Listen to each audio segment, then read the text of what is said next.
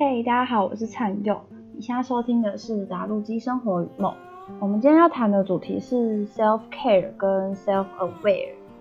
不知道大家这几年有没有发现，就是断舍离啊、极简生活，或是那个马里会的令人心动、怦然心动的人生整理魔法等等，改变生活或者是重新意识你的生活状态的那些主题，不管是书啊、电视节目，或者是不同的媒介，想要谈这件事情的人变得越来越多。但这些改变你生活的方式或是方法论，最后都回归一点，叫做 self care。我自己发现这种这个 self care 的趋势，在这一两年来就是越来越兴起。自己有在看 YouTube，然后我发现，尤其是欧美的 YouTube 还蛮喜欢做这一块。那今天想要来谈谈 self care，我的观察跟就是 self aware 之间的差别。刚刚提到那些想要去重整生活的方法论们，我觉得都是从我来自于就是对于我们生活的不满意开始的。然后我前阵子读到一篇文章，它是它是英文的，它在说为什么 millennials 就是千禧世代，呃，会出生就成为一个 burn out 的世代。然后我觉得这个这件事情蛮有趣的，就是虽然我已经我我比 millennial 的年纪再小一点点，但我我的确呃可以理解他说的那种，呃从成长过程当中就是一直 burn out 的感觉。就他说我们在成长过程中对于要有生产力这件事情，跟就是要完成 to do list 的那种焦虑感，在我们的世代是比起上一个世代来说更加严重的。就我们现在很多使使用的时间管理方法或者是休息的方法，其实都是跟这种要完成 task 的呃做法很有关系。比如说，我不知道大家知不知道一个叫做进攻型形式力，然后它就是把你的 Google 形式力的每一个时间点都排满。哦，但它的排满不只包含你要做的事情，还包含你的休息时间、运动时间、冥想啊等等这些事情要被排进去。或者是我们在呃练习怎么做时间管理的时候，它也很强调那个 task 要打勾。让我们就是有成就感这件事。这篇文章是一个叫 M. Peterson 写的，就是这个现象对我们这个世代来说，我不知道我们这时代有哪些，但广泛的来说，就是现在吸收这些方法论的人来说，就是我们其实从小就一直活在这种呃每一个项目都要被打勾，每一个项目都要被完成的这种生活的形态里面。我认为是在这样的成长背景跟这种 burnout 时代的出现，才让 self care 这个主题这么的热门吧。呃，这篇文章会出现，应该说在欧美最近还有在讨论 burnout 这件事情，是因为他们进入就很多都有隔离时，就是简易隔离嘛，然后开始有很多空白时间。有些人就会觉得说，哦，我空白时间我一定要学一些什么东西，或者是我一定要完成。某一些大事什么的，但前阵子就有蛮多评论就写说，嗯，我们可以练习，就是什么都不要做这样的呃评论出现啊。那我就觉得这件事情蛮有趣的。我们我们为什么会呃这么执着于要完成所有的 task，或是保持生产力，我们才不会成为一个就是没有用的人？就是这样的概念，到底是从什么时候被建构来的？然后。我刚讲那篇文章的作者好像九月会出书，应该会把这件事情写完吧。然后它是英文的，嗯，如果大家有兴趣，就是九月的时候可以再观望一下。但我们今天不是要谈为什么我们会有这些现象出现，我今天想要谈 self care 这个 trend。我刚刚有说，其实大家都很想要，就是把自己的生活重新整理好，然后重整好。然后 self care 是一个这几年很红的一个呃 concept。简单来说，它就是一个。好好照顾你的 mental health，跟让你的生活步调缓慢一点，专心回到你个人的一件事。对他，他没有既定的概念，但主要是这样。如果大家好奇的话，可以上 YouTube 打 self care。那我为什么会开始接触 self care？就是我也我也想要改变我的生活。我们我们常会说我们要成为一个更好的人啊，或是就是过一个更好的生活等等的。什么叫做就是成为一个更好的人？或是成为一个就是好好生活，那个好的形态是什么样子？我我觉得那些 self care 的影片跟呃极简生活，或者是这种这种教你怎么生活的教材，都提供了一个呃好的生活的模范样本，让我们去试着想要达成那样的生活啦。总之，我也是就是觉得那样的生活好像还不错，也许可以试试看。所以就是我开始接触这些影片，然后就是我看了一些影片之后，这些影片的特色，我不知道为什么它非常女性向，就是以欧美国家。以欧美的那些 YouTube 英语系 YouTube 来说，self care 的影片非常女性向。然后我很困惑的是，难道想要就是追求一个更好的生活的只有女性吗？然后他们的内容就是，比如说你要早就是早起，什么五六点就起床，然后就是进行早晨保养。早晨保养完之后，就是用精油在你的房间里面让你进行冥想这件事。然后冥想完之后，maybe 就是。运动，运动回来又洗澡，洗澡完之后做早餐、瑜伽、读书等等，然后就想说，嗯，呃，其实大部分的 self care 的影片就是这种模式还蛮固定的啦，就是你要你要就是让自己浸在一个香香的，然后让身体活动，感知你身体的环境的这种影片介绍，然后我大概看了，我大概看了十几部有吧，我想说，哦，这跟我想要 be a better person 的概念，或是就是过一个好生活的样子，好像不太一样。我就是说不上哪里怪。然后我发现是，就是这个 self care 的 trend 可能会造成一些危险。就像我前面说的，就是呃，会想要做 self care 这件事情的人，通常是因为他们觉得呃，生活里没有好好照顾自己然后，或者是你想要改变生活，所以去看看别人怎么照顾自己。然后他们照顾自己的方法就是喷香香、做早餐、早起、运动。就是这种，嗯，不见得对每个人来说都非常有效的 routine，然后而且它是一个很长期的、长期的事，就是它它有效果，可能是非常长期的事情啊。呃，这样的生活到底能不能就是达成照顾你自己，对于每个人的效果是不太一样的。然后另外一个，我觉得 self care 我会开始就是质疑它的点是让。就是每当每个做 self care 的人都在做喷香香、运动、早起、自己做早餐这些事情的时候，对于不习惯做这些事情的来说，他们会不会就是怀疑我没有好好照顾自己，我就是一个没有照顾好自己的人？我自己在看这些影片，然后想要改变我生活的时候，我会有点会有点就是出现这样的想法吧。就比如说我自己的，就是很多洗澡习惯是。呃，从外面回来之后，吃完饭就赶快去洗澡，然后洗完澡我才坐在书桌前做我自己想做的事情。就是我是一个晚上洗澡类型。可是就欧美国家、英语系国家，他们就很喜欢早上洗澡，就一早起来就去洗澡。但之后在台湾，或是就是在我们家好了，不要讲台湾，在我们家一早去洗澡，你会吵醒其他人。就这些事情不是不是我们的习惯。然后自己做早餐这件事，我家走。一百公尺就有三间早餐店，就是我我没有必要就是特别想做早餐这件事。然后也说，也许我早上没有看书习惯，他们提供的那些 routine 是没错，想要让你培养一个新的生活兴趣，或是改变一些你的就是赖床的仪式等等的。可是它可能不是一个很可能跟你原本的生活方式太过不一样，你没有办法把自己调整成像他们那样子生活的方式的时候。你就会怀疑自己是不是我是不是没有好好照顾自己，所以我会觉得这是 self care 的危险。但我谈就是 self care 这件事情，我想要改变我的生活样态，就是我觉得我现在的生活样态可能阻碍了我自己的某个部分，但我不确定某那个部分是什么。但我想，也许透过这些小小的习惯，小小的习惯建立可以。改变我的生活样子，所以才想做这些事情。可是我看完这些影片之后，我觉得他们还是没有真的帮助到自己去思考要怎么样让自己成为一个更好的人，或者是理理解到自己是一个什么样的。总结来说，就是 self care 这件事，至少就是以我看到的 YouTube 影片来说，它还是停留在那些生活习惯的改变。但我觉得，如果你今天去搜寻 self care，是为了希望可以就是真的好好照顾自己的身心，然后是想要更加了解自己的话，在做那些习惯之前，我觉得我们应该是，我觉得我应该要做的是自我意识，我我我写它是 self aware，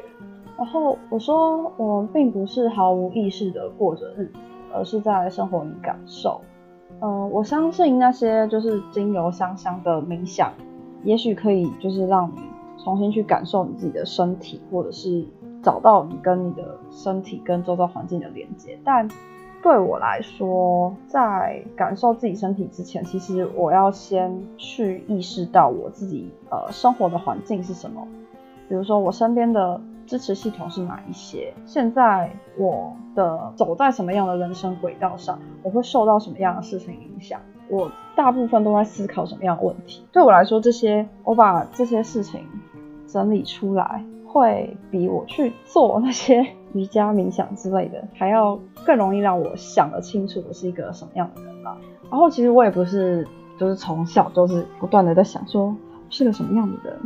这个人对我的人生影响了什么，就是我不是这样的人。我是从某一个时间点开始做这件事。嗯，应该是我的这种自我意识的身份是从女性的身份开始的。就我之前在社团被问的一个问题是。你什么时候开始觉得自己是一个女性？你什么时候开始觉得自己是一个女生？这答案通常不会是从小开始。对你从小会可能被性别化的规范很多事情，要穿裙子，然后玩粉红色的玩具什么之类的。可是你真正意识到自己作为女生，你跟其他性别的差异的那个决定的时间点，可能是更晚的。那那那是什么样的事情让你感受到？嗯，你身为一个女性，那不一定是一个好回忆，但是它让开始让你意识到你自己的性别身份，然后回归到就是意识到我这件事。嗯，我也不是学哲学或是文学院出身，那我想这也某种程度是在建构我自己是谁吧。我在想，就是我喜欢想我生活中发生的事情对我造成的影响，跟我身边的朋友对我的影响力这些事情。跟大家喜欢做心理测验跟上面的原因是不是一样？比如说你会就是去做心理测验，然后什么看到一栋房子，然后你你第一个想要就是捡的东西什么的那种心理测验，就会告诉你说，呃，你第一个选的东西是什么什么，所以什么东西对你来说是最重要的。这种心理测验，或者是你去被人家看那个紫微斗数、紫微斗数对命理的东西的时候，他就会告诉你说，你的人生里面哪一些格。命格对你来说是影响你最大的。就我我在想，我自己对于就是自我意识这件事，也许跟大家想要去做上一根心理测验的原因是一样。我想要更加了解，只是我的方式不是透过测验，而是不断的想很多无聊的事情。我那时候就是想很多无聊的事情。那这些事情就是怎么想呢？老实说，我没有很很有很有方法去想这些事。我只是会在每天洗澡的时候，就是回想这一整天发生什么事情，然后或者是也许那一天有一个很大大的事件影响了我，然后我在洗澡的时候就会想那件事。是自我意识这件事情对我的好处，就是我可以把脑袋整理得很清，就是我可以整理脑袋。就我自己是个呃脑袋里面会有很多声音的人，就嗯不是人格分裂的那种，就就是我现在在对麦克风说话。然后，如果我在想事情的时候，我的我的脑袋基本上也是我自己在对我自己说话。我听说别人有的没有办法听到自己对自己说话，有的人好像是会脑中会有图像什么，但我自己不是一个图像型的，我就是会有声音，然后是一大段的有无声的思考。对，就是我脑袋无声思考，只是我现在把我思考内容就是声音化这样。对，然后就可以整理这些这些脑脑袋里面的东西。然后我可以把这些外在事件对于自己的影响想的比较清楚，然后我也可以比较容易记得我更想要记得的事情，比如说我嗯可能出去玩，跟朋友相处非常愉快，然后我就会把跟朋友相处很愉快这件事情的感受在晚上就是想的，就是重新去再再体验一次那样子的感觉，就是很认，就是我是重新再意识一遍我每天的生活吧。虽然有些时候就会不太想要记得这些事情了，对，总之我就是会一直不断的想这些事。这有一部分也是我就是做这个 podcast 的原因。我那时候就跟有人讨论说，我的 podcast 是一个什么样形式的？因为因为我有说，就是我希望我可以呃处理我的焦虑感，然后我希望我的对我的说话的形式就是我平常的自言自语那样，因为我平常是呃，就是我把这件事情想完之后，我我发现我没有办法从把它从我脑袋里面赶出来的时候，但是我又不想要继续想这件事情的时候，我就把这件事情就是写成一个废文贴在那个社群软体上，然后我只要一旦输出了之后，它就可以比较不要停留在我脑袋里，然后也透过脑袋整理的那个输出文字会比较精简一点，然后有比较准确。表达我想要说的事情，我就我就跟我朋友说，我想要做这种就是我超级自言自语型的呃 podcast。他说嗯不错啊，就是很像声音化我脑袋里面的的思考这样。所以我在简介里面才会说这是我这个 podcast 是我思考碎片。对它它并不是一个很有主题性的东西。如果如果大家听到这边觉得非常的混乱的话，抱歉，但这是一个练习嘛。我我相信我就是之后想其他事情的时候会。更有条理一些，所以这是第二集，大家不要太介意。好，然后我在写这集的脚本的时候啊，我有说到就是意识这件事情，也同时在重新想办法建构我自己嘛。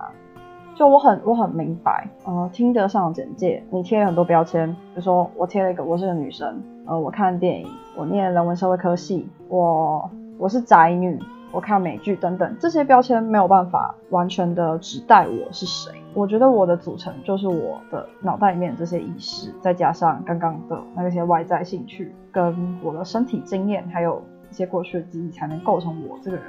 所以我在写的时候，我就发现，哦，原来我把意识跟记忆连接在一起，就是记忆这件事情对我的呃帮助或是影响是什么。我们不要谈那么宏观的历史，说什么不要重蹈覆辙，或是啊要汲取过去的教训之类的，就讲美好的回忆这些事。当你就是心情很不好的时候，你只要想起那个月或是那一年发生在你的生活中的一件小小小小的事情，就会觉得心情很好。嗯，比如说我在二零一七年的时候，对，二零一七年我第一次觉得非常低潮。然后我在大概六月的时候去台北找朋友，然后那个时候刚好晚半夜，然后有点飘雨这样，然后我们就在台大附近骑着脚踏车，然后送我回住的地方。就什么，其实什么事情都没有发生，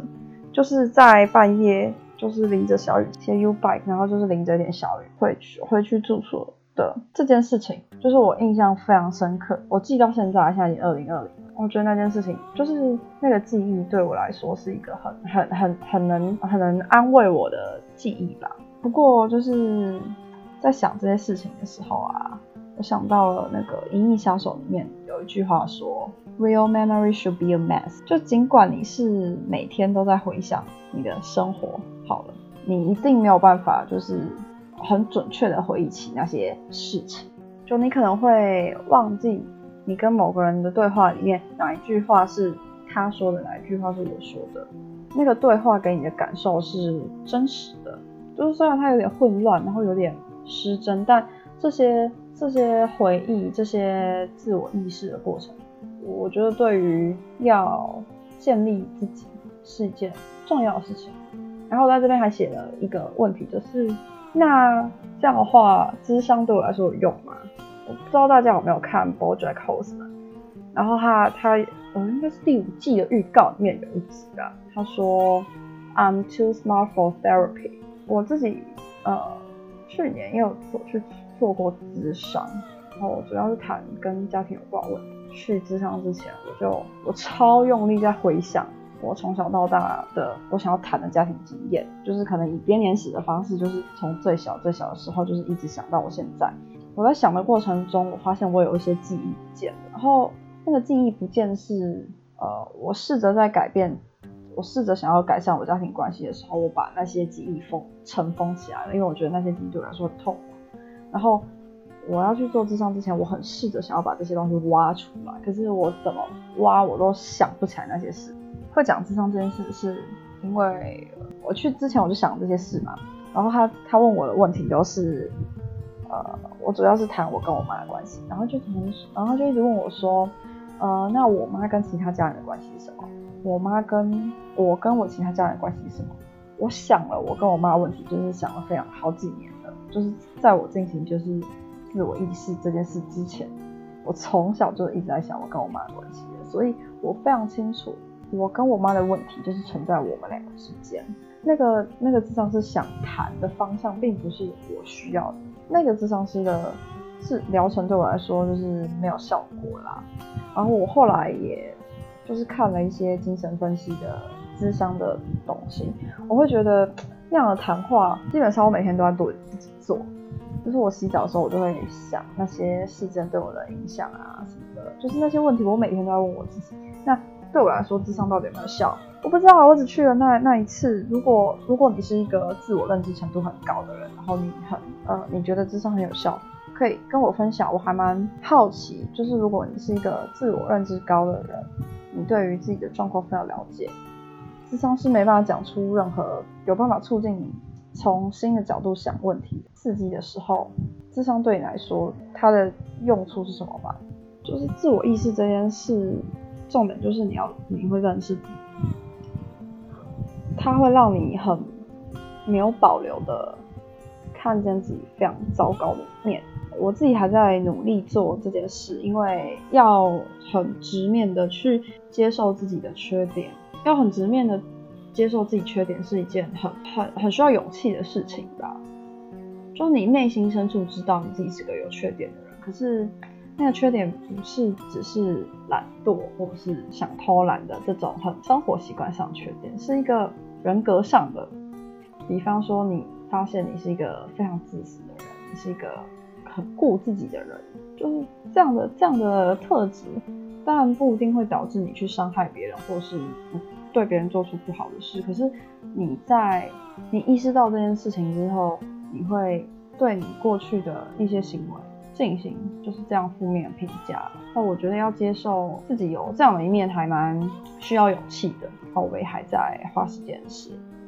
花时间想这些事，还没办法跟大家分享。就也许不知道，我觉得我没有那么快的时间可以做这些事。